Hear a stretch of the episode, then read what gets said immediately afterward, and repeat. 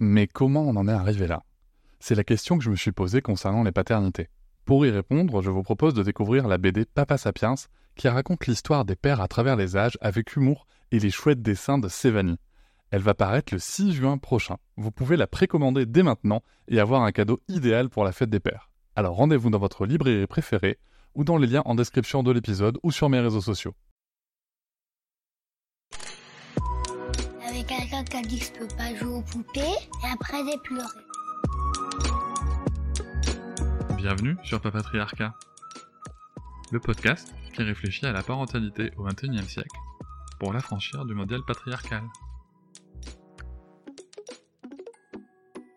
Bonjour à toutes et à tous, bienvenue dans cette série de focus réalisée avec Virginie de Boungrimouillon. Suite à un vote sur Instagram, vous avez choisi les sujets et l'ordre des sujets traités. Nous les avons réalisés en une seule après-midi. C'est pour ça que je vous invite à les écouter dans l'ordre dans lequel ils ont été enregistrés. Vous pourrez retrouver le numéro dans le titre de l'épisode. Je vous souhaite autant de plaisir à les écouter que nous avons eu à les réaliser. Si cela vous a plu, n'hésitez pas à laisser un commentaire sur votre plateforme d'écoute et à mettre 5 étoiles sur Apple Podcast. Je vous souhaite une très bonne écoute. Bonjour Virginie. Bonjour Cédric. Écoute, je suis ravi de te recevoir aujourd'hui pour parler d'un sujet euh, sur lequel moi je suis plutôt extérieur finalement. Ouais. C'est la grossesse et l'accouchement. Ouais. La grossesse et l'accouchement. euh, alors, je vais commencer euh, dans l'ordre. Donc, la grossesse. Pour moi, ce qui est important de. Ce que j'ai envie de communiquer, c'est surtout en fait que la grossesse, c'est pas c'est pas une maladie, c'est pas quelque chose de pathologique. C'est c'est normal, c'est naturel. Et, euh, et c'est important pour la femme euh, de savoir qu'elle est. euh, de rester actrice en fait dans, tout ce déroulement, dans toute cette évolution. Parce que moi j'ai personnellement vécu vraiment des grossesses différentes, j'en ai eu trois. Les deux premières, on va dire la troisième ressemblait un peu à la deuxième, mais, mais voilà, dans les deux premières, il y en a une où je me suis laissée prendre en charge, et dans la deuxième, je me suis prise en charge. Euh, alors ça veut pas dire que j'ai pas été accompagnée, mais, euh, mais voilà, c'était euh, dans la première, je suis allée voir une gynéco. Je ne savais pas du tout et, et- et je me suis laissée porter. Alors, bon, bah, moi, mon caractère a fait que ça m'a pas plu assez rapidement, en fait, de, de- Mhm. qu'on qu'on me donne pas de, de réponse et qu'on veuille me, me prendre euh, mon rôle, euh, me, me dépouiller de mon rôle et, et m'infantiliser. Euh, J'étais en, opposition avec ça. Mais, mais ça peut ne pas être dérangeant pour, euh, pour d'autres femmes, sauf que euh, le problème de l'infantilisation, c'est qu'il enlève aussi toute confiance en soi, en son corps, etc. Donc, donc, pour moi, ce qui est important, ce que, ce que j'aimerais dire à une femme qui est enceinte de son premier enfant, ou, plus, mais qui ne s'est pas encore posé trop de questions, c'est ça, c'est c'est- ton corps, il est capable de faire le travail, il est capable de, fabriquer ton enfant, il est capable de prendre soin de ton enfant, Euh, tu es capable de prendre soin de toi, tu es capable d'enfanter cet enfant, euh, et personne ne doit te faire croire le contraire. Et, euh, et le problème de quand on rentre dans le milieu médical, la plupart du temps, alors tous les praticiens et les praticiennes ne sont pas pareils, mais la plupart du temps, ça va être bah, le but, c'est que, euh, bah, exactement comme, euh, comme pour la pédiatrie, euh, la gynécologie, le but, enfin la gynécologie obstétrique, le but, c'est que l'enfant ne meure pas. Voilà. Euh, c'est pas de faire, c'est pas de donner confiance à la mère, c'est pas que tout se passe bien euh, émotionnellement, etc. Sauf que on va se rendre compte que les émotions, ils vont avoir un énorme impact sur l'accouchement, sur la confiance que la, femme se porte. Euh, et donc il y a plein de petites choses que j'aurais aimé savoir euh, qui sont des petits qui semblent être petits détails, mais que j'aurais aimé savoir dès le départ. C'est-à-dire, par exemple, ben, on n'est pas obligé d'aller voir un ou une gynéco. On peut très bien passer par une sage-femme libérale qui ont tendance à donner beaucoup plus de temps. Quand je dis tendance, c'est pareil. hein, on va pas. Je, fais des, je fais en règle générale, mais bien sûr qu'il y a toujours euh, des professionnels qui sont pas, euh, qui, fonctionnent pas comme ça. J'en ai rencontré des gynécos qui n'étaient pas du tout comme ça, donc ils, ne- ou elles ne sont pas tous pareils, mais voilà. Donc, euh, plutôt de se diriger vers une sage-femme qui va avoir plus de temps, qui va avoir plus d'expérience avec la femme et avec le suivi d'une femme euh, dans sa féminité et pas euh, juste sur la mécanique de, de l'obstétrique. Se renseigner sur, sur ce qui est obligatoire de ce qui ne l'est pas. en fait, rien n'est obligatoire. Par exemple, ah, voilà, même les, comment, si, si on n'est pas du tout à l'aise avec les, les échographies, par exemple, il faut savoir qu'il y a trois échographies qui sont conseillées, mais pas du tout obligatoires. Euh, alors, bien sûr que euh, ça va être mieux dans le sens où euh, on va pouvoir voir s'il y a des pathologies, etc., des choses comme ça. C'est ce qui va permettre de réduire les risques à l'accouchement, justement. Mais mais il faut, vraiment faire les choses en conscience. C'est-à-dire que moi, avec lors de ma troisième grossesse, quand j'allais faire une échographie, j'allais la faire parce que bah, je savais que je voulais la faire. Quoi. C'était pas parce qu'il fallait. C'est pas parce que j'étais obligée. C'est pas parce que bah, c'est obligé, parce que euh, sinon, euh, sinon quoi? En fait, il se passe rien, quoi. C'est non, c'est pas une obligation. Euh, les touchés vaginaux à répétition. Alors ça, j'ai vécu deux grossesses sans aucun toucher vaginal. C'est complètement, ça ne sert à rien, mais à rien, vraiment. Là pour le coup, alors et là pour le coup, c'était même un gynéco qui me demandait, qui m'a posé des questions et qui m'a même pas proposé un toucher vaginal. C'était lui qui me suivait à l'hôpital à ma troisième grossesse. Et euh, pour avoir suivi à l'hôpital, on m'avait conseillé lui plutôt qu'une autre sage-femme, donc bah, j'étais allée voir lui pour le coup. Et, euh, il, proposait même pas ça parce que lui-même savait que ça n'avait aucun. C'est c'est juste une question de curiosité à la fin de la grossesse de faire un toucher vaginal. À combien on ouvert Sachant que ça peut aucune indication, on peut être ouvert à 3 cm et puis que ça fasse rien du tout. Que l'accouchement il va pas plus se passer vite que si on était ouvert à zéro. Quoi. Euh, et ça peut même, euh, à contrario, euh, apporter des germes qui n'ont rien à, être là. Dire, le col il est fermé, c'est pas pour rien. Donc apporter des germes près d'un col qui est prêt à s'ouvrir, c'est pas du tout une bonne solution, quoi. Alors il y a des questions à savoir. S'il y a des douleurs, oui, ça peut être quelque chose pour vérifier s'il n'est pas trop ouvert, s'il n'y a pas risque de fausse couche, s'il y a des saignements, des choses comme ça. Par contre, si tout se passe bien, si on se sent bien, s'il n'y a pas de douleur, pas de saignement, il n'y a aucune raison de faire un toucher vaginal. Et ça, je connais pas beaucoup de, mamans qui le savent en fait. Euh, voilà, donc se sur les actes obligatoires. Euh, les décollements de membrane, c'est pareil. Euh, avoir toutes ces... Quand on se renseigne, on est un peu plus à l'aise avec les termes, même si on n'arrivera pas à les ressortir nous-mêmes. Quand on va nous parler de quelque chose, et eh ben du coup, ça va nous faire type. Oui, mais ça, j'ai lu que quand même, c'est pas tip top ou voilà. Et après, choisir, accepter les choses en, conscience. Et c'est comme ça qu'on garde confiance en soi, c'est comme ça qu'on garde confiance en ses capacités, etc c'est que, ok, euh, le médical, il est là parce que, bon, bah, euh, pour être sûr que le bébé va bien, etc. Par contre, il faut pas qu'il prenne le pas sur la confiance en soi de, la maman. Et, euh, moi, je sais que j'ai le souvenir, tu vois, en tant, en tant que père et accompagnant, d'un discours médical.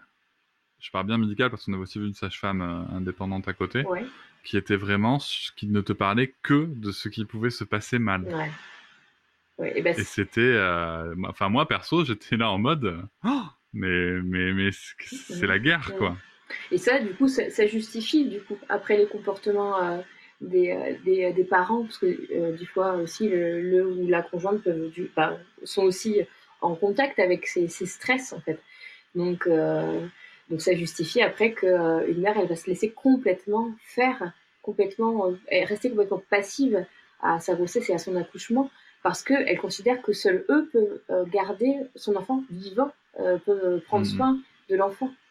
Et alors que quand on connaît, quand on commence à se renseigner un peu sur les mécanismes euh, hormonaux qui rentrent en jeu pour la grossesse, pour la grossesse et l'accouchement surtout, ben on se rend compte que c'est, juste marcher sur la tête de faire ça, quoi. Au contraire, quoi.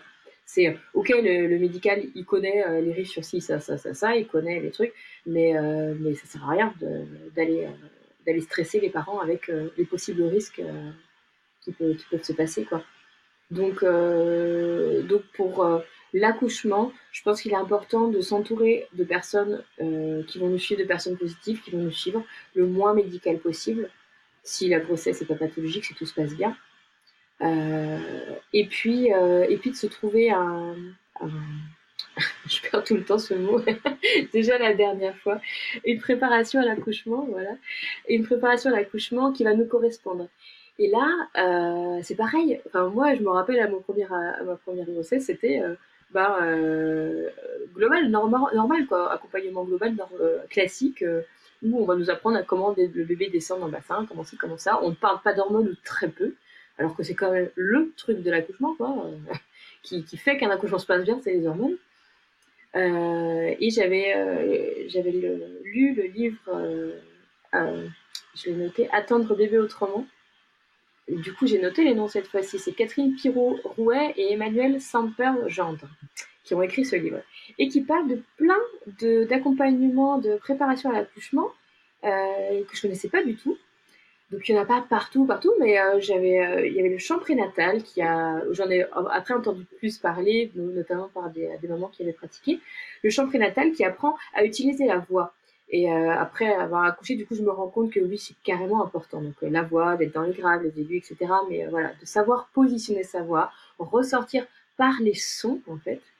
Euh, l'aptonomie aussi, euh, que moi j'ai pratiqué pour de grossesse, la sophrologie, l'auto-hypnose, euh, euh la piscine aussi, ça c'est génial euh, d'apprendre à, se détendre dans l'eau, d'apprendre à faire des mouvements, à utiliser son corps, à, prendre possession de ce corps qui, change, qui se, modifie. Euh, voilà, et ça peut être rien. Hein. Ma dernière grossesse, c'était rien du tout, ça m'allait très bien comme ça.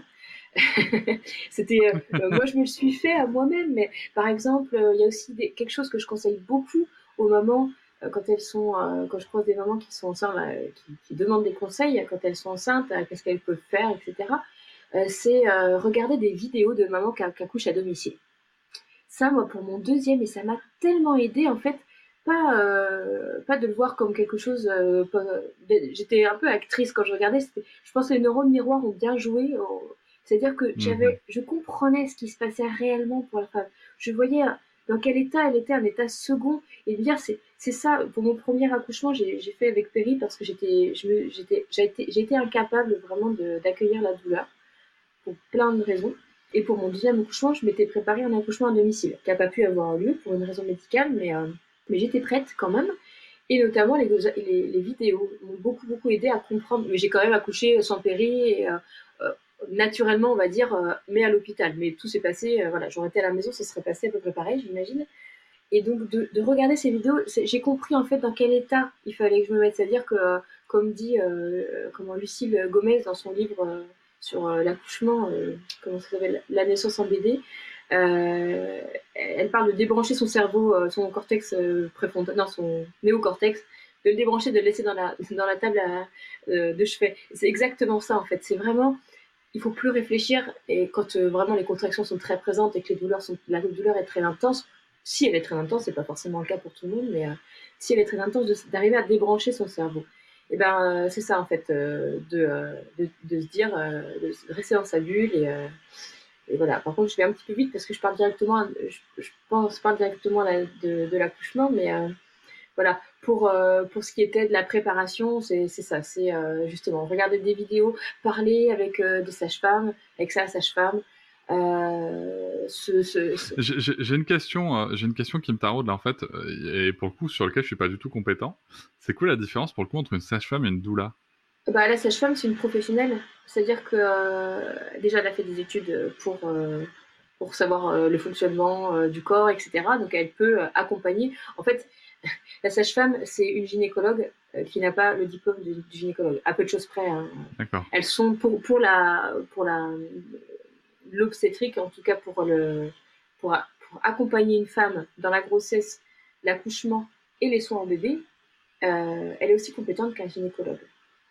Euh, après le gynéco, lui, il va avoir ou elle aura plus euh, sur euh, les grossesses pathologiques. Euh, c'est-à-dire que une sage-femme, si jamais la grossesse est pathologique, s'il y a un problème avec le, le fœtus ou s'il y a un problème avec la maman, elle enverra du coup vers un gynécologue qui lui est compétent pour les grossesses pathologiques. Mais donc c'est pour ça que euh, c'est pour ça qu'en gynécologie, pour le gynéco, tu m'as pas demandé gynéco aussi, mais euh, un ou une gynécologue aura tendance à être plus dans le médical puisque ils sont formés à, euh, à la pathologie, à la grossesse pathologique en hmm. fait. Et une doula, ben une doula, c'est euh, l'ami, c'est la femme, c'est la, c'est la femme qu'on n'a plus dans nos sociétés qui est là, euh, qui était là avant. C'est celle qui va accompagner la femme dans sa féminité, dans sa confiance en elle, qui va la rassurer quand faudra, quand, s'il y a besoin de rassurer, qui va donner les informations s'il y a besoin de donner les informations, qui va être euh, c'est l'accompagnante en fait qui va être là pour la plus en lien dans la féminité en fait, dans l'accompagnement émotionnel de la femme pendant le temps de la grossesse s'il y a besoin, l'accouchement s'il y a besoin, etc.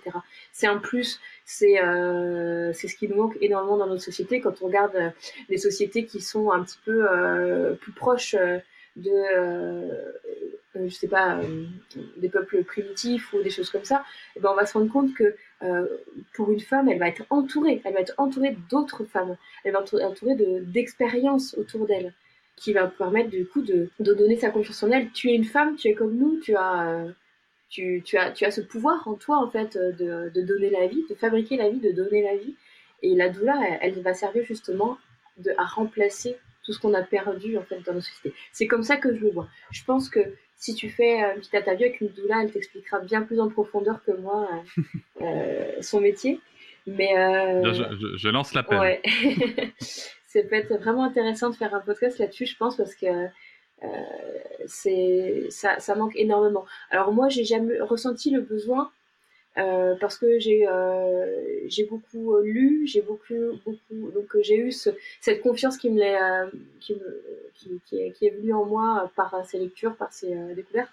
Je pense à un mantra qui m'a accompagné toute ma fin de grossesse que j'avais trouvé sur le compte quand Quantique Mama, je crois, Karma Mama. Euh, c'était, bah, je vais le lire, je l'ai noté, c'est, c'est un mantra. Euh, mon corps, mon cerveau et mon esprit sont puissants. J'ai la capacité d'enfanter mon bébé gravé dans mes cellules. J'ai confiance en ma puissance. Et ça, ça m'a, tu vois, je suis, je suis encore émue de juste le relire. Ça m'a vraiment accompagnée pour toujours remettre sur, parce que bon, j'avais euh, quand même des doutes sur, euh, j'ai accouché chez moi pour la troisième, et j'avais quand même des doutes sur certaines choses. Et, et cette, ce mantra, il me recentrait à chaque fois. Et tu vois, c'est une doula. C'est, c'est pas, voilà à quoi elle sert la doula. Voilà, elle, elle, elle, elle, m'a servi quand même à moi. Elle a été un soutien pour moi. Elle le sait pas, pas encore peut-être, mais euh, à travers son mantra, ça m'a servi justement à me recentrer sur ma puissance, sur le fait que je suis capable, mon corps est capable. Et mon esprit doute, mais mon esprit c'est pas lui qui va gérer, c'est mon corps qui va gérer. Et mon corps il est capable quoi. Donc c'est ça, toute cette, euh, cet accompagnement doula, euh, les blogs, euh, des, des, blogs de doula, de sage-femme, être accompagné par une sage-femme, regarder des vidéos de femmes qui accouchent chez elles, pas forcément si on accouche chez nous, hein, mais vraiment pour comprendre cette puissance de l'accouchement qui n'est pas médicalisée. On ne regarde pas Baby Boom à ce moment-là, par exemple. enfin, je ne le conseille pas en tout cas. voilà voilà ce que j'avais à dire pour la grossesse. Il y, a, une petite partie, je pense que tu pourras en dire plus que moi, mais l'importance aussi de d'intégrer pendant tout ce cheminement euh, son conjoint ou sa conjointe ou la personne qui accompagnera si on n'a pas à ce moment-là pour que cette personne qu'elle déboule pas de n'importe où quoi qu'elle soit au courant de ce cheminement. Alors c'est vrai que nous, euh, pour notre cas personnel, on n'a pas fait d'aptonomie, tu vois, par exemple, alors, alors que c'est quelque chose qui, qui, peut être recommandé justement aussi par le, pour, pour le père. Mm. Euh, c'est quelque chose sûrement si on, si on a un autre enfant que, que je mettrai en place. Mais en tout cas, moi je me rappelle très bien euh, le premier rendez-vous que m'a accompagné à la maternité, mmh. la préparation à l'accouchement, où elle est ressortie en disant alors là, euh, j'ai pas compris, on m'a parlé que de médicalisation, de danger de la grossesse, de danger de l'accouchement, et euh, je me sens pas bien du tout. Et pour le coup, on allait voir une, une sage-femme euh, à l'extérieur, en indépendante, une femme formidable, puisqu'en fait, ma compagne, elle était plutôt dans une notion de, de, la vision de l'accouchement en mode non, mais moi, c'est péridural, je veux rien sentir, je veux pas de douleur, et, voilà. Et elle est partie, et avec cet accompagnement-là, euh, on est ressorti en, en se disant, mais ouais, pourquoi pas l'accouchement à domicile, tu vois. Pour autant, ça n'a pas été, ça a pas été ce qui s'est passé. Mais en tout cas, ensuite, moi, j'ai assisté à tous les rendez-vous avec cette sage-femme, et j'ai découvert euh, cette cette incroyable puissance possible. Euh, on t'explique aussi tous les mécanismes hormonaux euh, dont, tu parles. Hein. Euh, l'importance de, l'eau froide, de l'eau chaude. Bon, ça, tu vas peut-être en parler après. Tu parlais des, des, chants. Moi, je me rappelle très, très bien comment elle, déterminait les différents cris aux différentes phases de l'accouchement. Et surtout, qu'est-ce que moi, je pouvais faire? Parce que à un moment, toi, tu te dis, ouais, c'est bien joli tout ça, mais moi, je ne sers pas à grand chose. Eh ben si, Si, si.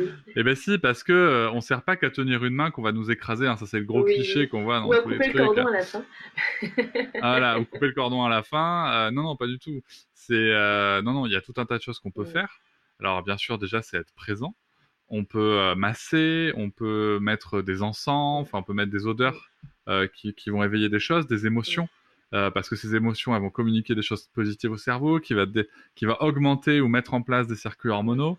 On peut tout simplement euh, euh, être un soutien aussi physique pour certaines Ouais. positions de, de détente. Enfin, Moi, il y a tout un tas de choses. aussi, par exemple, je vois au moment euh, bon, qu'on appelle souvent la, la phase de désespérance, mais euh, qui est, enfin, voilà, au moment où, où, la, où la femme peut perdre pied euh, en disant je vais pas y arriver, je vais, je vais mourir en fait, je vais mourir. Euh, moi, je me rappelle, enfin, c'était pas vraiment la phase de désespérance parce qu'elle était, elle était très tôt, mais, euh, mais j'aurais eu besoin à ce moment-là, quand j'ai dit à mon conjoint euh, je vais pas y arriver, euh, parce que pour mon, dernier accouchement, j'ai souffert. Pour le j'ai vécu deux accouchements sans péri. Mais pour celui-là, j'ai vra- j'ai vraiment souffert. J'ai eu très très mal. Et, et ça a commencé très tôt, la douleur vraiment présente. Et ça a duré assez longtemps. Et, et je lui ai dit, mais je, je pourrais pas. Et j'avais pas de baignoire, ce qui m'a manqué en fait. Euh, franchement, c'est Ouais. vraiment indispensable ça, mais bref. Et euh, donc il y avait rien qui pouvait me décontracter. Et, euh, et donc euh, je lui ai dit, je vais, je vais pas y arriver. Et lui, en fait, au lieu de me dire, mais si, tu vas y arriver, je sais, j'ai confiance en toi, ton corps il est capable de le faire. J'aurais eu vraiment envie de besoin, de- enfin, euh, j'aurais eu besoin d'entendre ça. Bah, j'ai vu sa panique dans son regard du genre merde, qu'est-ce qu'on va faire quoi. et, euh, et, et du coup, bah, ça m'a pas vraiment aidé. Je me suis dit, bon, ok, laisse tomber lui, il t'aidera pas. Fais-le toute seule. Donc, bah, je l'ai fait toute seule. Mais j'aurais eu, j'aurais préféré que ce soit lui qui me le donne à ce moment-là.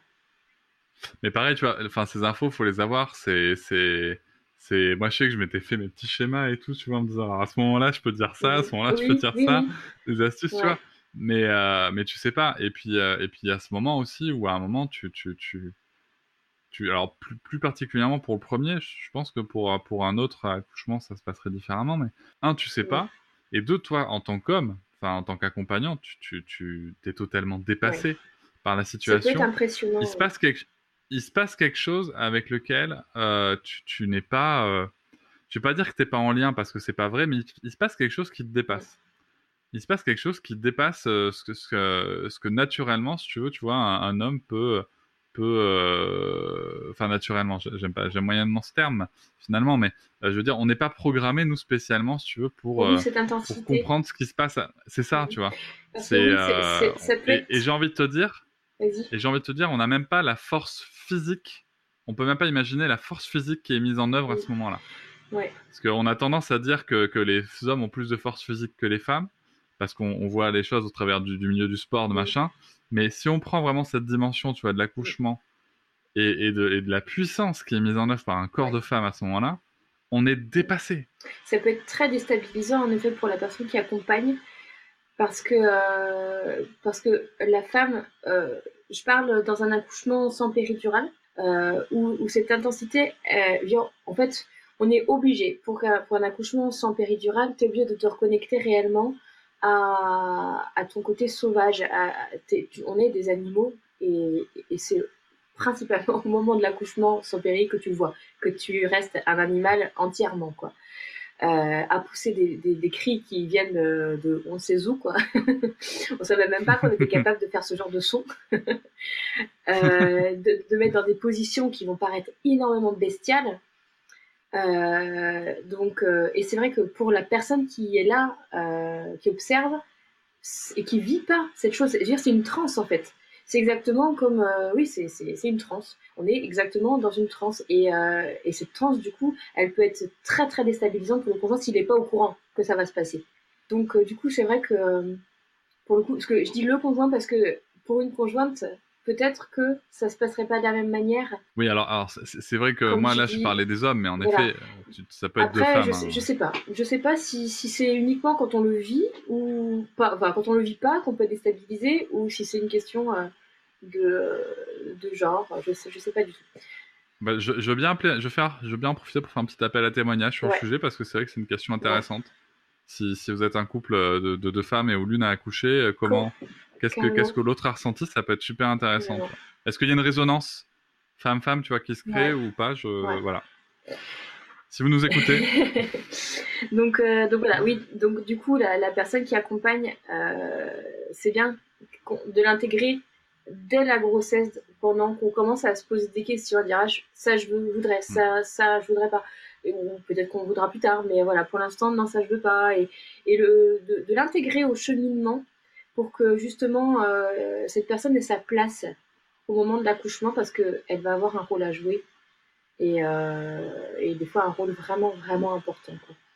Et je voulais dire aussi sur le, euh, fait d'intégrer la personne qui va nous accompagner pendant la grossesse, c'est aussi de développer une confiance parce que justement, si on accouche sans péri, donc on a besoin de se mettre dans des positions complètement abracadabrantes des fois, quoi, où vraiment l'intimité, elle n'existe plus. Ou alors elle est là, mais avec la personne qui est là. C'est-à-dire qu'on va être à quatre pattes, euh, la foufoune à l'air, euh, voilà, c'est, c'est et, et, et, à pousser un râle qui, qui, qui sort d'on ne sait où, enfin voilà. Et à ce moment-là, faut surtout, surtout, surtout pas qu'il y ait notre cerveau qui dise, eh ben dis donc, je te dis pas la position dans laquelle je suis, quoi. Hein, euh, oh là là, ah il est en train de regarder ça, dans quelle position il est, oh là là, il voit tout, tu vois.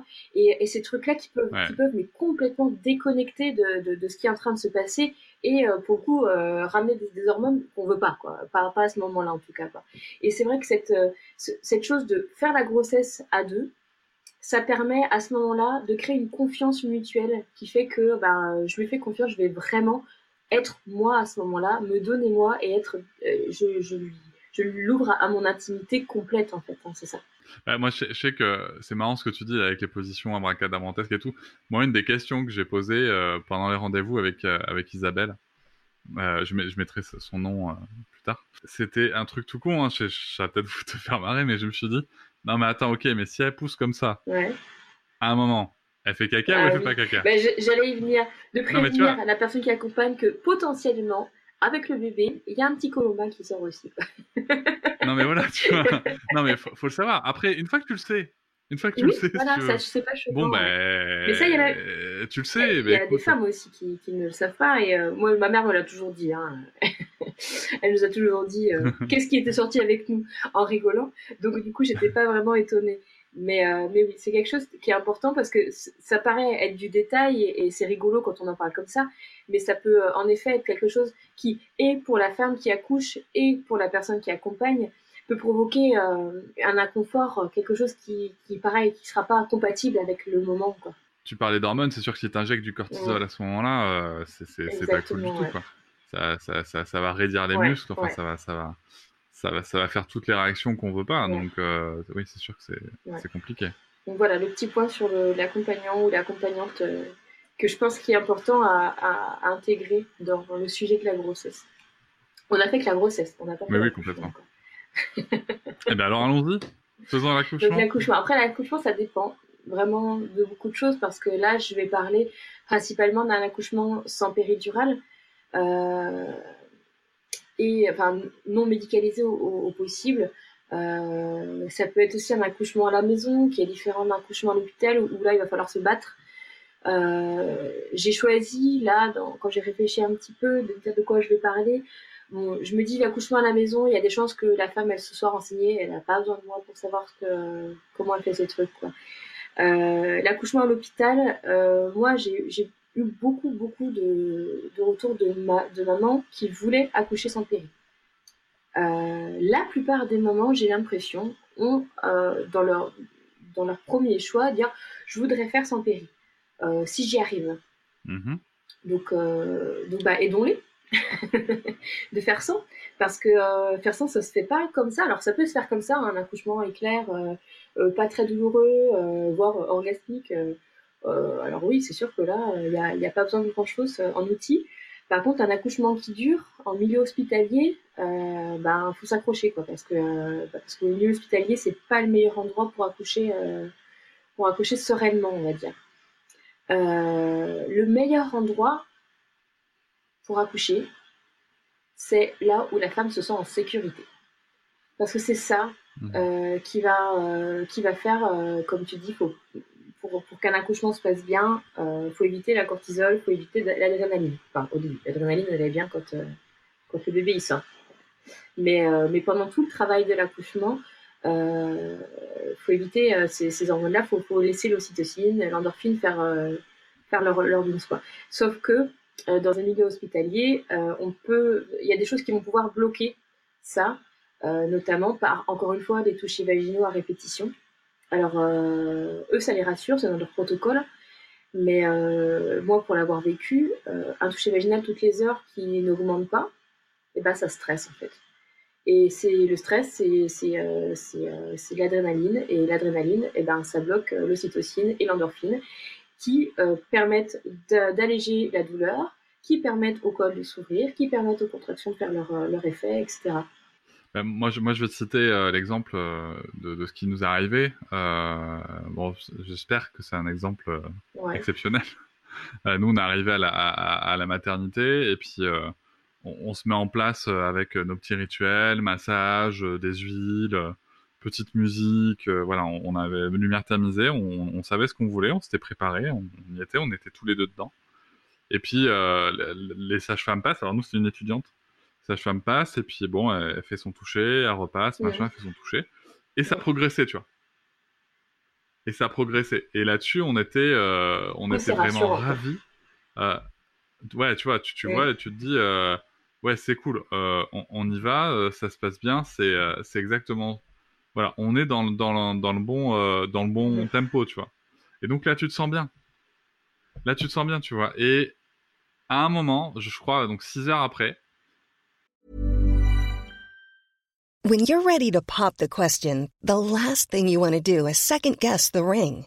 At BlueNile.com, you can design a one-of-a-kind ring with the ease and convenience of shopping online. Choose your diamond and setting. When you find the one, you'll get it delivered right to your door. Go to Bluenile.com and use promo code LISTEN to get $50 off your purchase of $500 or more. That's code LISTEN at Bluenile.com for $50 off your purchase. Bluenile.com code LISTEN. La sage-femme passe, elle fait à son toucher, et puis elle dit Oh, je me suis trompée. En fait, vous n'êtes pas du tout à, à 3 ou 4, vous êtes à 1,5. La chute hormonale, là. Et là. ah ouais, non, mais. Et, là, en fait, tu sais, tu as le moniteur là, qui te dit la, la, la puissance des, des, contractions. Et donc, ma compagne, des contractions qu'on arrivait parfaitement à absorber, c'est devenu l'enfer. Et là, euh, et là d'ailleurs, on, on s'en est pas remis, hein, puisqu'ensuite, on a, on, a, on a vu pour une péridurale dès qu'on a pu. Quoi. Bah et c'est moi, c'est ce qui s'est passé aussi pour mon aîné. Enfin, pas. Euh, pas dans la, chute hormonale comme ça d'un seul coup, mais ça, ça n'avançait pas. J'avais l'impression, enfin, je souffrais, je souffrais réellement.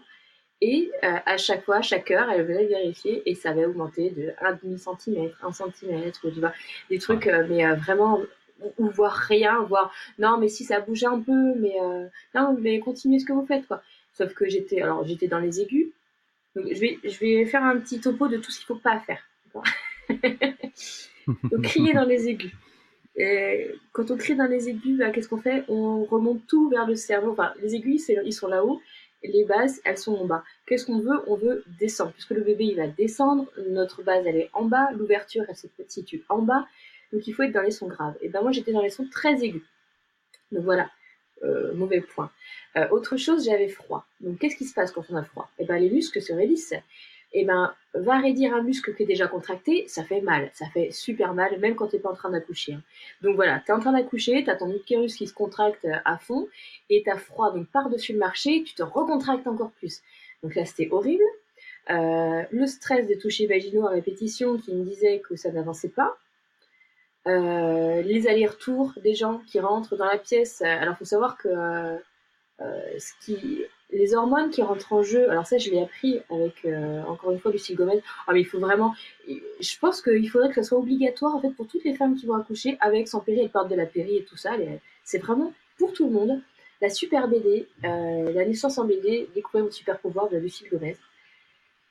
Alors elle est drôle, elle donne des informations mais primordiales et elle permet à la mère à la future mère de se connecter réellement à son pouvoir, à son pouvoir d'enfanter. Et, et, elle explique ça, et j'ai trouvé ça mais c'est d'une logique implacable, mais en même temps, c'est voilà, tant qu'on ne le sait pas. Mais quand, quand je l'ai lu, je me suis dit, mais bien sûr, quoi, que la naissance, c'est sexuel, c'est-à-dire que c'est les mêmes hormones qui rentrent en jeu lors d'un acte sexuel consenti euh, avec euh, quelqu'un qu'on aime que pendant un accouchement. Donc, euh, en gros, tout ce qu'on a besoin pour un accouchement, l'environnement qu'on a besoin est exactement le même que l'environnement qu'on a quand on est dans l'intimité avec son, son, amoureuse ou son, amoureux. Donc en gros, euh, les gens qui rentrent, ben voilà, faut juste remplacer une femme qui accouche par un couple qui est en train de faire l'amour. Est-ce que tu vois, t'imagines toi, euh, des gens rentrer, alors ça en est où du coup, vous en êtes où là, euh, ça a augmenté, jusqu'où vous allez, est-ce que vous, il y a eu pénétration, tu vois mais de combien de centimètres la pénétration, bah, Voilà, Bon, le mec, euh, il demande direct et euh, la fille, euh, elle est refroidie totalement. C'est juste impossible. Et eh ben, on nous demande de faire ça quand on accouche à l'hôpital, en fait. On nous demande de pouvoir rester dans l'intimité comme si, quand on est en train de faire l'amour, on devait rester concentré. Donc, on nous parle de notre bulle, etc. Bah oui, bah vas-y, va créer ta bulle, toi, quand on n'arrête pas de, de, te rentrer les doigts pour savoir où t'en es de euh, te demander où t'en es, de dire euh, bon bah mettez-vous plutôt comme ça, non mettez-vous comme ça, bah attendez on va mettre le monito ici, euh, ah on n'entend pas bien le bruit, on va le remettre là, marchez, marchez plus, faites ci, faites ça, enfin non c'est juste impossible quoi. Donc bon, là c'est là où la, personne qui accompagne va, va, avoir un rôle décisif et très important à jouer à l'hôpital, c'est d'être une barrière à tout ça d'être le, le, ça. C'est-à-dire, attendez, elle, elle est dans son truc, vous me parlez à moi et je traduirai quand ce sera le moment s'il y a besoin de traduire. Quoi. Mais pour l'instant, c'est à moi que vous vous adressez. Euh, si la mère, elle doit bouger, ok, bah, je lui dirai euh, qu'elle bouge, etc. Parce que, euh, à, part si, voilà, si, si, si, si c'est une sage-femme, par exemple, à plateau technique, ou c'est notre sage-femme qui est venue avec nous à l'hôpital, c'est encore des situations différentes. Mais voilà, dans une situation où à l'hôpital, ça va être euh, très euh, intrusif et, très présent et très médical, la personne qui accompagne doit vraiment euh, avoir ça en tête, qu'elle a son rôle à jouer, d'être la barrière à tout ça pour que la mère puisse rester au maximum dans ses hormones qui vont l'aider dans son, cette ambiance, qui vont aider ses hormones à, jouer leur rôle. De, baisser la douleur, de faire avancer le travail, de garder confiance en elle, etc. Voilà. Je ne sais pas si toi tu l'as vécu comme ça aussi. Alors, je maintenant que tu en parles, je me rappelle parfaitement de, de comment dire, de, que c'était les propos exacts de la, ah la sage-femme euh, qu'on a vu à côté. Ouais, c'était vraiment ça. C'était euh, vous êtes là pour qu'on lui foute la paix principalement. et, euh, et après, je te cache pas qu'une fois que tu es dedans, c'est bien beau de l'avoir dit. une fois que tu es dedans, quand c'est ton premier hein. enfant, je parle. Parce que je, je, reste un homme, mais j'ai eu très très peur, extrêmement peur. Parce que euh, parce que tu sais pas aussi, tu vois, tu es super inquiet. Et euh, tu as, quand même une inquiétude de ce qui peut se produire, si tu veux. Inquiétude qui est d'ailleurs injectée par le milieu médical en amont, hein, donc euh, pendant la grossesse. Et, et c'est vrai que par moment, tu sais, moi je sais que je me suis interposé par rapport à, à certaines décisions, notamment en n'hésitant pas à dire stop, c'est c'est elle qui va décider, c'est pas vous sur certains sujets. Mais c'est vrai qu'à un moment, tu vas par exemple les toucher. Euh, à aucun moment, je me suis interposé. Quoi. À aucun moment. Et, euh, et maintenant que j'y pense, c'est vrai que c'est des moments où, pour autant, tu vois, quand je revois la scène, où euh, ben, il y avait des positions qui étaient mises en place, sauf que pour le toucher, il faut que tu sois allongé, il faut machin. Alors que, ben, et, alors que, c'est pas, forcément. Du tout... Hein. Que pour le coup, pour mon deuxième accouchement, avant de partir à la base, donc j'étais avec ma sage-femme qui aurait dû m'accompagner jusqu'au bout s'il n'y avait pas eu ce truc. Mais que je savais déjà, mais voilà, j'ai commencé un gros travail euh, chez moi pour euh, aller à l'hôpital au dernier moment vraiment, ce qui n'était pas du tout le cas, mais et eh ben euh, j'étais dans le bain, et ben elle a regardé dans le bain, j'étais dans une position complètement abracadabrante, et ben elle a regardé comme ça quoi, et elle a su lui dire voilà, si t'es sage-femme, t'as pas besoin forcément d'être sur le dos, allongé, etc. Quoi. Ça c'est encore une fausse croyance, ben, du qui vient du milieu ah, médical quoi. Et, ça a été ça. Et en effet, euh, c'est vrai que moi, je me rappelle très bien de, voir ma compagne euh, qui se met dans les positions où euh, qu'elle a envie, quoi, en fait, où ça marche. Et puis, en plus, elle teste des trucs, tu vois. Donc, il faut la laisser. Je, la revois s'accrocher à la porte, tu vois. Enfin, voilà. je, je, je, revois tout ça et, et, et c'est vrai que c'est euh, c'est le rôle qu'il faut avoir, en effet. C'est le rôle qu'il faut avoir maintenant sur un premier accouchement.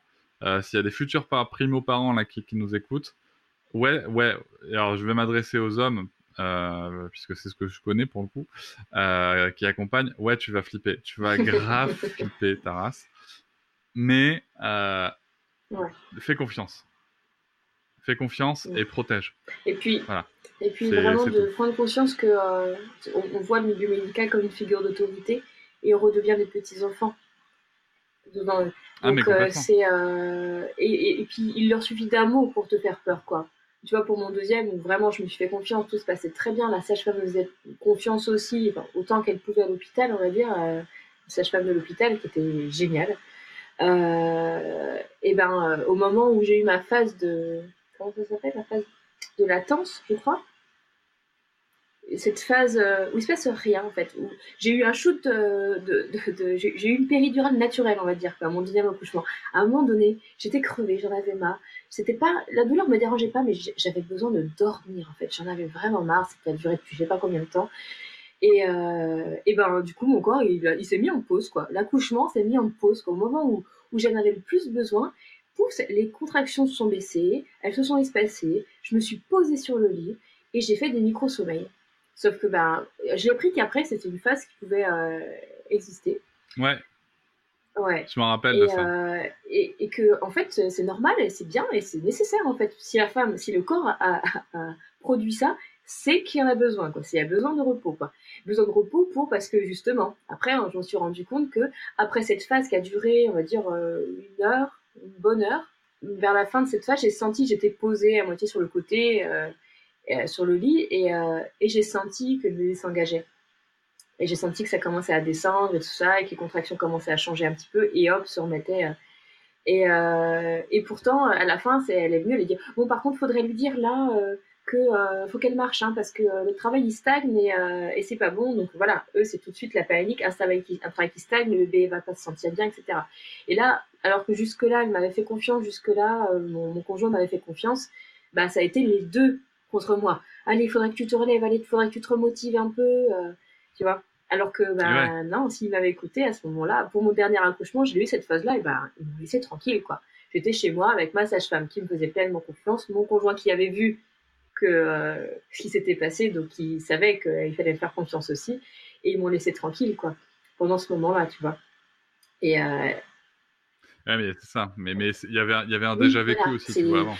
J'aurais pas pu avoir un deuxième accouchement comme je l'ai eu si j'avais pas eu mon premier accouchement avec tout ce que fallait pas faire en fait quoi. Donc je te disais le froid, euh, les gens qui rentrent euh, les uns après les autres. Euh, qu'est-ce qu'il y avait d'autre le, le, fait que moi je débranchais pas, j'étais tout le temps dans le calcul de tout. Alors tiens là je suis à tant de centimètres, ça fait tant de temps, il faudrait que j'essaye de ça, ça j'avais lu ça. Enfin tu vois j'étais dans la réflexion. J'étais bon là pour le coup mon cortex, euh, mon néocortex il était pas débranché, il était hyper actif quoi. C'était lui qui réfléchissait à tout. Comment veux-tu que le, le que le, le, cerveau primitif il, il prenne le pas là-dessus? C'était pas possible quoi. C'est donc qu'est-ce qu'il faut faire du coup? Ah, Parce que ce qu'il faut pas faire c'est une chose, mais qu'est-ce qu'il faut faire? Donc on a vu que euh, la naissance était intime, donc le maximum d'intimité possible. Peu de lumière, généralement. après, il faut surtout s'écouter. La première chose, c'est s'écouter. De quoi on a besoin réellement à ce moment-là pour se sentir bien et en sécurité? Ça peut être euh, d'être en plein jour, hein, mais en règle générale, c'est pas beaucoup de lumière, des lumières tamisées. Ça va être euh, peu de personnes, ça va être peu de bruit, des, du silence je me rends compte pour mon dernier accouchement où juste il chuchotait dans la pièce d'à côté et ça me dérangeait quoi. Donc euh, je voulais un silence total où ça va être, ça peut être de la musique aussi, une musique qu'on s'est préparé avant où on peut pour se concentrer. Il y a un, petit truc que je conseille aux, mamans qui vont accoucher à l'hôpital, c'est d'avoir d'y aller avec des boules caisses. Comme ça on n'entend pas tout ce qui se passe autour on n'entend pas la sage-femme qui fait le transfert avec le sage-femme. Bon, bah voilà, elle en est temps, là, elle a commencé là, machin. Euh, bon, je vais pas proposer de péri, mais peut-être qu'il faudrait lui proposer. Enfin, tu vois, des trucs comme ça, quoi. Euh, des boules caisses. Ouais. Ouais. voir, elle est un peu chiante. ça. Hein. alors, euh, voilà, des boules caisses. Il faut prendre des boules caisses, quoi. À manger et à boire. Alors, oui, à l'hôpital, on va dire que t'as pas le droit. Euh, t'as pas le droit parce que, en cas d'anesthésie générale, il euh, y a un risque que le contenu de l'estomac. Voilà. faut que l'estomac soit vide. il considère qu'une femme en, travail a forcément le ventre plein. Donc il le vide. Donc il n'y a aucune raison euh, pour que la femme ne puisse pas grignoter un peu. Je te dis pas de te faire une plâtrée, quoi. Mais mais quoi que si t'as faim, tu manges. Hein. mais généralement, voilà, il y a peu de femmes qui vont avoir faim. Mais viens-moi un bout de chocolat, euh, un, de boire. Pour mon premier accouchement, ils m'ont accordé de tremper les lèvres dans l'eau parce que j'avais les lèvres sèches, quoi.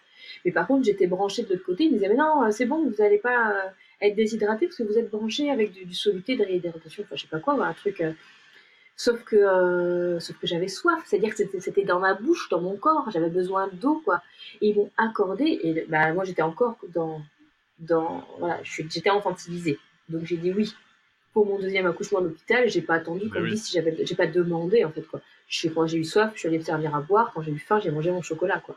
Mais, mais c'est ça le truc, en fait, c'est toujours le, le, souci de se dire, à l'hôpital, qu'est-ce qui va se passer de pire, quoi. Tu vois, et, et en fait, le bien-être, euh, et pas tant pris, que ça en compte. Après, attention, encore une fois, on est bien en train de parler d'un accouchement avec une vision sans péri. Euh, c'est aussi OK si euh, des parents veulent un accouchement avec péri. tout autant, c'est-à-dire que toutes ces, interventions médicales, euh, elles sont pas justifiées avec une péri non plus. C'est-à-dire que la péri, c'est important euh, qu'elle soit faite pour que la femme puisse continuer à être mobile si elle a besoin d'être mobile euh, en tout cas, si c'est un choix de la femme. Bien sûr que si la femme, elle part du principe dès le départ qu'elle ne veut pas euh, être actrice, qu'elle veut que ce soit quelqu'un d'autre qui l'accouche, parce que euh, parce qu'elle se sent pas capable de le faire et tout ça, et qu'elle n'a pas eu l'accompagnement nécessaire, ou que vraiment, enfin c'est quelque chose au fond bah, on respecte quoi. Arriver à l'accouchement, on va pas lui dire oui, bah il aurait fallu faire ça. bah non, écoute, si la femme elle a besoin de se sentir emmenée, ben on respectera ça aussi. Par contre, une phrase importante de, ma compagne euh, que, je retiens vraiment, euh, c'est qu'une fois qu'elle a eu la péri, parce qu'au final, euh, comme psychologiquement ça n'allait plus, les douleurs étaient insupportables, elle a eu sa péri, d'ailleurs elle a dormi une fois qu'elle a été sous péri. Elle, pour elle, c'était voilà, j'avais plus l'impression d'accoucher quoi. Je j'attendais qu'on me sorte le bébé quoi. Et d'ailleurs, ça s'est fini en césarienne, donc c'est ce qui s'est passé. Elle, elle s'est sentie passive et son corps est devenu passif aussi du coup. Ah ouais, complètement. D'ailleurs, le d'ailleurs, le césarienne, c'est parce que le bébé ne descendait pas. Et alors après, voilà, dans quelle mesure on peut se dire que l'environnement a fait que le corps a répondu comme ça? Tu vois, c'est une question qu'on pourra se poser peut-être plus tard, mais. mais euh, Donc qu'est-ce que qu'est-ce qui peut aider? Alors, pour une femme qui, souhaiterait accoucher son péridurale, euh, donc déjà euh, que la personne qui l'accompagne soit quelqu'un d'intime, qu'elle se sente à l'aise avec cette personne. Euh, et qui puisse, qu'il ait ce rôle, euh, que cette personne ait ce rôle de, barrière avec le milieu médical.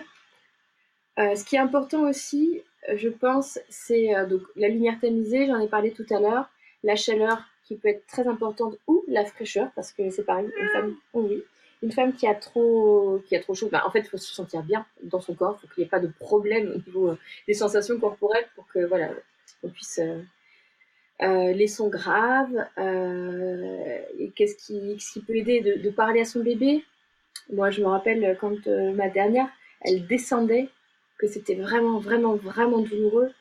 je lui disais oui, viens, viens, je t'attends, viens, tu peux descendre, descends, je t'attends. Enfin voilà, et, de, visualiser en même temps et de lui parler et d'être en lien en fait. Ça permet ben, de plus être concentré sur j'ai mal en gros c'est euh, si on a mal, mm. hein, c'est toujours pareil. Tous, les accouchements ne sont pas douloureux, hein, c'est important de, le dire aussi ça.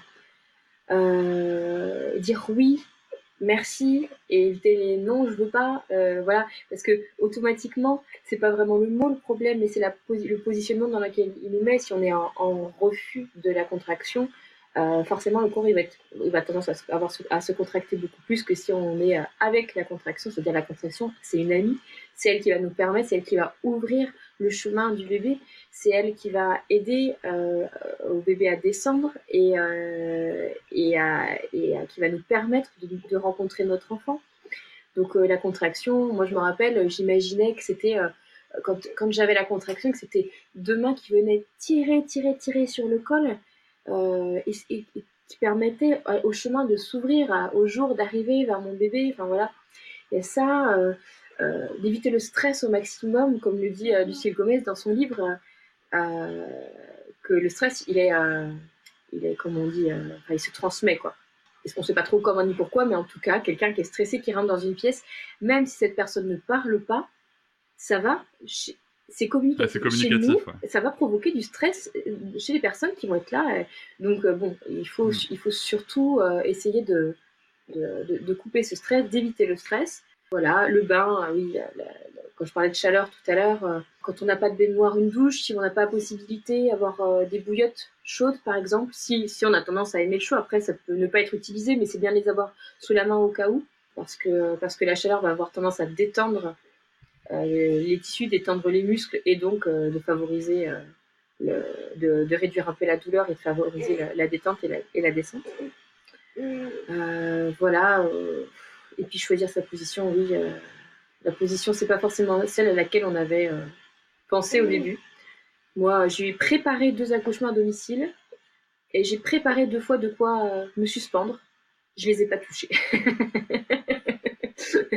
et même malgré la sage-femme qui disait, bah, peut-être si tu veux essayer de te suspendre. Non, alors là, surtout pas. Quoi. Genre, c'était le dernier truc qu'il fallait me proposer. Quoi. bah, au moins, c'était prêt.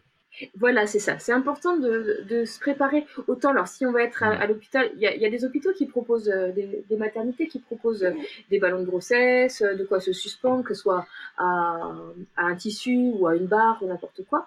Euh, donc, c'est important de les avoir. C'est important de demander quand on arrive. D'ailleurs, j'ai pas parlé de projet de naissance et ça, c'est important aussi. J'en parlerai un petit peu à la fin, mais euh, de se dire, de, de savoir qu'il faut que les choses soient à disposition pour pouvoir avoir ce choix de position. C'est pas au moment de la contraction qu'il faut choisir, c'est entre chaque contraction de se dire tiens, je vais me poser comme ça, je la sens arriver, je me positionne, je l'attends, je l'accueille, elle est là, je la, je la regarde passer, je, je la vois s'en aller, et hop, je peux souffler et tout ça. Et toujours revenir à cette position, bah, moi par mmh. exemple, mais ça va être une position parmi je sais pas combien, mais moi c'était bah, d'être debout, euh, appuyé sur un meuble pour mon deuxième accouchement et je, euh, une certaine hauteur. Et voilà. Et j'ai passé euh, pratiquement tout mon accouchement. Alors j'ai passé une grande partie, 3 ou 4 heures dans, dans, le bain.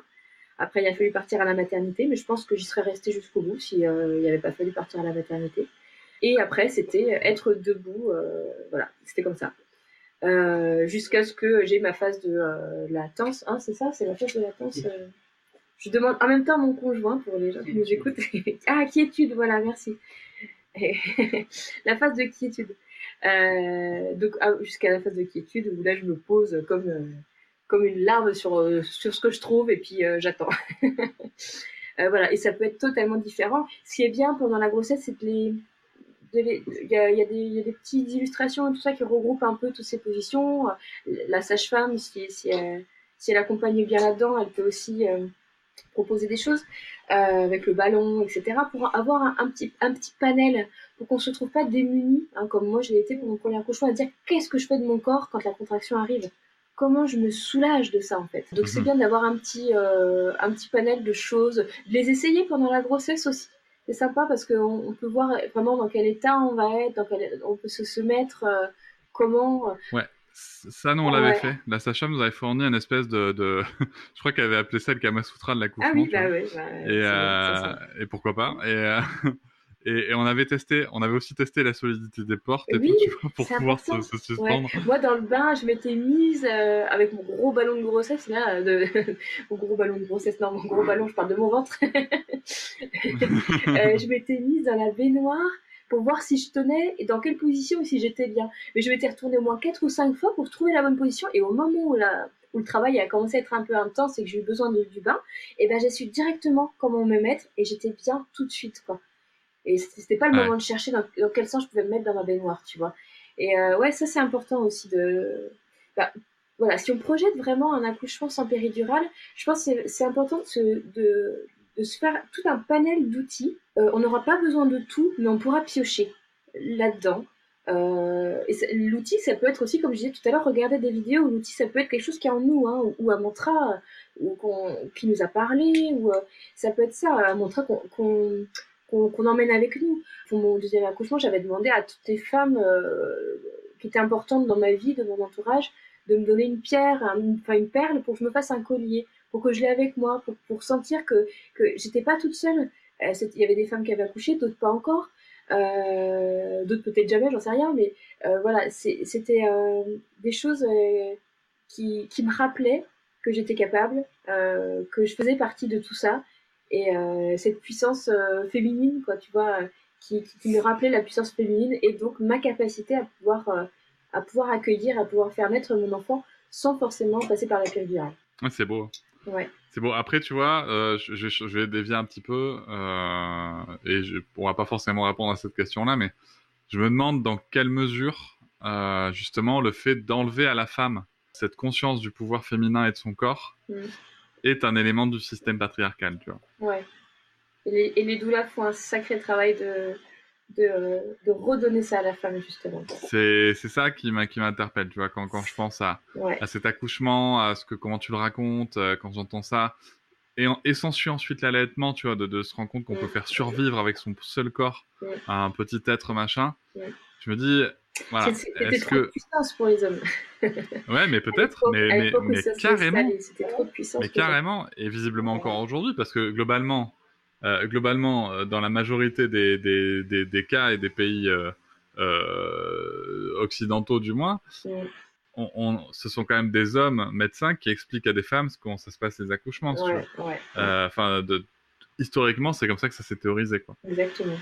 Donc voilà, si on, si on j'avais dit tout à l'heure que je parlerais de quelque chose à la fin. Ah, le projet. Le projet de naissance. Oui, le projet de naissance. Eh ben, eh ben oui, le projet de naissance. Alors bon, je, vais pas il n'y a pas beaucoup de choses à dire, mais c'est pour moi important, une fois qu'on fait son cheminement pendant euh, la grossesse, euh, de poser ça sur papier et de le laisser évoluer. C'est-à-dire que c'est pas un truc qu'on fait, qui finit et tout ça et qu'on envoie. quoi. C'est euh, vraiment important de le laisser, de le commencer dès qu'on en ressent le besoin et de le laisser mhm. évoluer pour rajouter, enlever. C'est-à-dire ça, j'ai pas besoin de le noter parce que je sais tu vois, par exemple, euh, moi, pour euh, mon dernier accouchement, qui, pour le coup, de, était prévu à l'hôpital, mais c'est fini à la maison, à l'inverse du deuxième. Ah oui, j'ai préféré dans ce sens-là. euh, et ben, donc j'avais du coup fait un, un projet d'accouchement. Et euh, j'avais mis au début que j'aimerais qu'on pouvoir manger, boire, etc. Et puis quand je l'ai relu, je l'ai fait évoluer, bah, au bout d'un moment, je l'ai enlevé ce truc-là. Je me suis dit, mais j'ai même pas besoin de le dire. Ils ont, je n'ai pas besoin de leur dire que j'aimerais pouvoir manger puisque je suis euh, largement capable de savoir si euh, j'ai faim ou si j'ai soif, et que c'est pas à eux de me dire si, j'ai, si, je dois manger ou boire, quoi. Ou, euh, ou si j'ai pas le droit. Donc ça, je me suis dit, c'est, tellement en moi, je suis tellement sûre de moi là-dessus que de toute façon, j'aurais pas besoin de l'écrire dire à partir du moment où je vais mordre dans mon collier carré de chocolat, qu'ils vont me dire ah par contre faut pas, je, je suis même pas sûre qu'ils oseront me le dire parce que dire c'est une attitude. Quand tu es sûr de toi sur quelque chose, t'as as une attitude euh, qui est différente de, de quand t'es pas sûr de toi.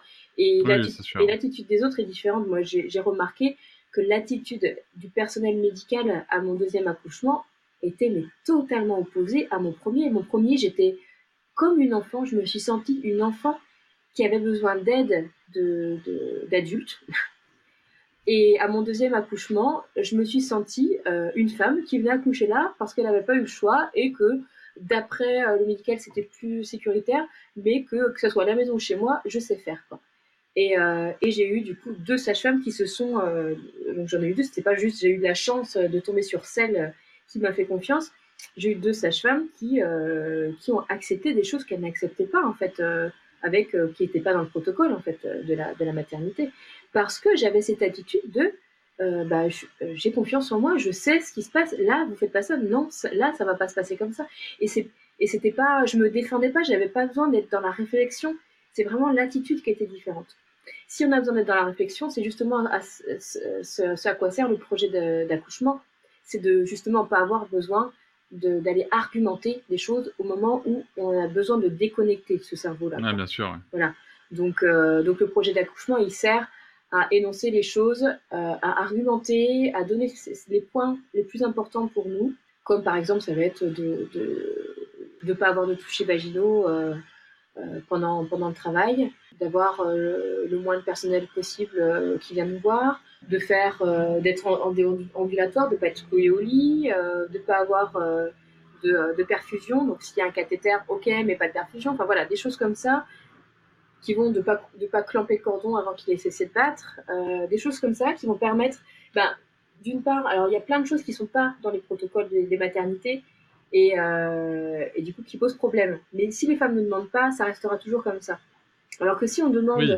si, si, si toutes les femmes venaient à demander, je veux pas qu'on clampe le cordon avant qu'il ait cessé de battre, bah, ils vont peut-être remettre en question leur pratique un peu plus vite que euh, si on attend que ça vienne de la science, quoi. Complètement. C'est déjà venu de la science, tu me diras, mais Et, et l'important de l'important de le monter à deux aussi, le- pour le coup, le projet de naissance. Là, je m'adresse hein, au, au- papa. Hein, c'est Ouais, pas ouais. c'est pas que le problème de, de la maman. exactement. ouais. Euh, enfin au papa et, et au second parent du moins. C'est important parce que tu vois, je sais que moi par exemple, le projet de naissance, j'avais été euh, plutôt éloigné de. Enfin surtout, on l'avait pas repris avec les éléments de la sage-femme. Ah oui, Et je sais que si j'avais, ouais, maintenant je me rends compte, tu vois, en en parlant avec toi, que si j'avais eu un écrit comme ça en me disant non mais ça on veut pas, Mm, ouais. tu vois, je me serais senti de leur dire, écoutez, Plus on veut pas, légitime. vous êtes, au... ouais, vous êtes au courant, venez pas nous gonfler quoi. Ouais, ouais. En mode, en mode gros bourrin des bois, hein, tu Ouais. vois, mais, mais, Oui, mais ça, après, bon. euh, mais, mais voilà. c'est Mais, euh, c'est sûr ouais. que c'est mieux de le faire. euh, mais voilà, quand c'est. euh, c'est c'est dans l'urgence, tu, tu Ouais, vas te libérer pendant trois ans. Puis surtout que pour les choses qui concernent l'intégrité de la mère, le- les choix au point de vue de son corps, s'il n'y a pas de, de risque pour le bébé, il n'y a pas à discuter en fait. Quoi. Mais c'est ça.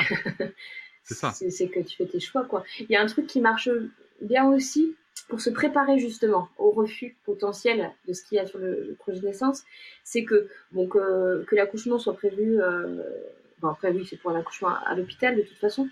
C'est que lors des, oui, si on est suivi à côté, généralement on fait au moins un ou deux euh, euh, de euh, rendez-vous à l'hôpital où on va accoucher pour, euh, pour qu'il y ait un dossier de fait avec euh, tout ce qu'il faut dedans pour ne, qui ne pose pas 25 questions, 25 000 questions à l'arrivée, quoi. Donc il faut qu'il y ait un dossier. Donc on- à ce rendez-vous-là, justement, de venir avec le projet de naissance et d'en discuter avec la sage-femme euh, qui, qui nous accueille pour lui demander est-ce que ça, ça se fait ici? Est-ce que ça, ça se fait ici? Est-ce que ça, ça se fait ici? Moi, c'est ce que j'avais fait pour mon premier pour euh, anticiper justement un petit peu les. euh, Ouais, mais ça, ils le font pas. Bon, après, ça va dépendre de la personne sur qui vous tombez. Ça va dépendre du moment, ça va dépendre de ça. Dans le protocole, c'est Mm. non, mais. Et, euh, et du coup, ça, ça permet de. Bah, D'une part, ce qui est pas mal, c'est de mettre des trucs on est sûr que ça va être OK. Comme ça, c'est on demande, euh, demande pas l'impossible non plus, quoi. Et euh, pas, pas, pas juste garder les trucs qui sont pas possibles, parce que ça va être difficile psychologiquement pour l'autre d'accepter tout ça, quoi. Alors que s'il y a des choses qui, voilà, qui sont acceptées facilement, bah, ça va peut-être porter un peu plus à accepter des choses un peu plus difficiles à accepter sur, par rapport au protocole. Je pense surtout au cordon, qui, qui est quelque chose, euh, dans certaines maternités, c'est euh, waouh, C'est- une technique, euh, c'est une technique de marketing enseignant, en négociation. hein, Ah, c'est vrai? Ouais. Waouh. Bon, bah, c'est- naturel. C'est un peu de la La, manipulation, non euh, la- la négociation au service de votre projet de naissance. Voilà, c'est un peu ça. Ouais, ça, ça, ça me fait penser un peu de la manipulation. Mais voilà, bon, hein, aux grands euh, mots, les grands moyens. Euh, c'est euh, voilà, pour faire passer des choses, je pense que c'est bien de mettre tout, de tourner aussi les choses, de pas être trop directif, parce qu'on s'adresse quand même à des personnes, on s'adresse pas à, à des robots, quoi. hein. Euh, des personnes qui vont avoir leur vie, leur journée, tout ça. Alors bien sûr, c'est leur métier, mais quand même, ça, reste des, des- des êtres humains. Donc d'y mettre les formes. On dit pas voilà, je veux ça, je veux pas ça, je veux ça. Euh, c'est mieux d'y mettre les formes en disant voilà, je, je vais faire ça avec vous, on est ensemble, on le fait ensemble, vous serez là pour, euh, pour l'accouchement, donc, euh, donc ce qui, moi je préférerais ça, j'aimerais ça, euh, on a réfléchi sur ça, euh, voilà pourquoi j'aimerais ça, etc.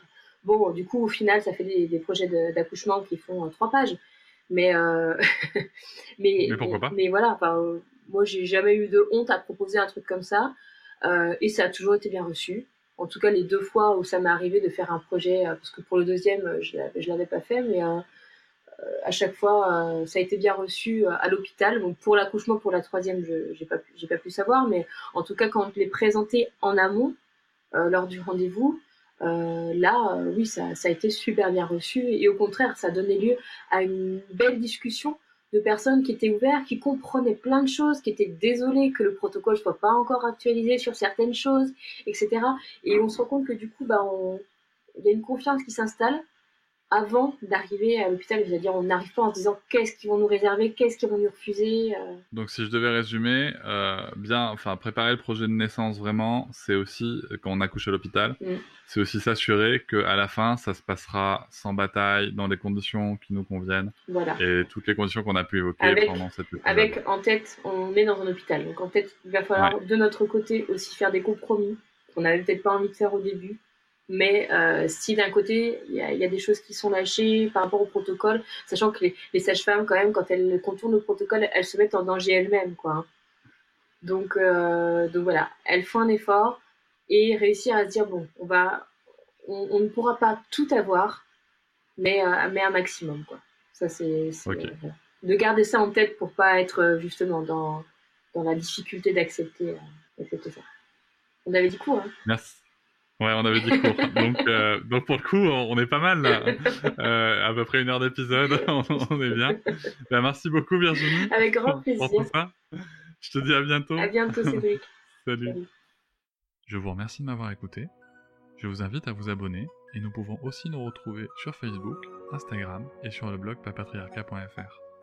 À bientôt.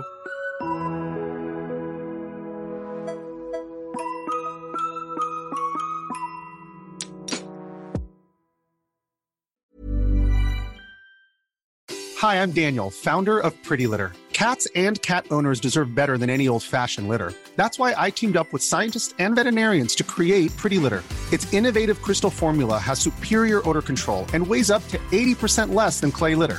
Pretty Litter even monitors health by changing colors to help detect early signs of potential illness. It's the world's smartest kitty litter. Go to prettylitter.com and use code ACAST for 20% off your first order and a free cat toy. Terms and conditions apply. See site for details. Hop, c'est encore moins. Si tu veux soutenir le podcast, tu peux aussi t'abonner à Papatriarca Plus et découvrir chaque semaine un épisode bonus en plus des 60 déjà disponibles. À découvrir sur tes applis de podcast comme Pocketcast, Castbox ou encore Apple Podcast. À très vite.